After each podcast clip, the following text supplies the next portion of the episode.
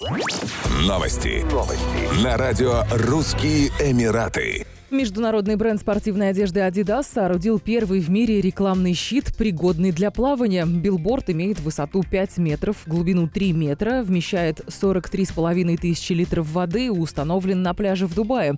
Погрузившись в бассейн, каждый может стать героем рекламной кампании, приуроченной к запуску новой инклюзивной коллекции купальных костюмов для женщин, в том числе мусульманок, буркини. Исследование Adidas, проведенное в УАЭ, показало, что только 12% женщин чувствуют себя комфортно комфортно на пляже в купальнике. Опираясь на эти исследования, бренд разработал коллекцию из 18 предметов одежды, в которую вошли топы с длинными рукавами, брюки и легкие хиджабы. Двое жителей Дубая были арестованы за попытку незаконно продать лису и обезьяну. Еще один был осужден за продажу серого волка, сообщили в полиции. Ранее несколько жителей Дубая передали принадлежащих им экзотических животных в департамент, чтобы избежать уголовной ответственности. В свою очередь, полиция передала животных в дубайский муниципалитет, где им предоставили приют, питание и лечение.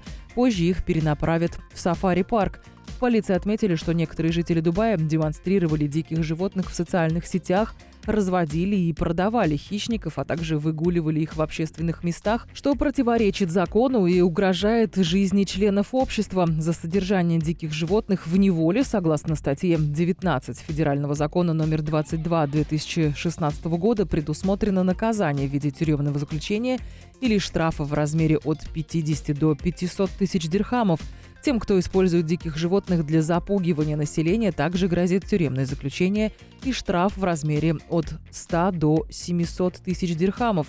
Наказание может быть увеличено на пожизненное, если животное напало на человека и убило его. Еще больше новостей читайте на сайте RussianEmirates.com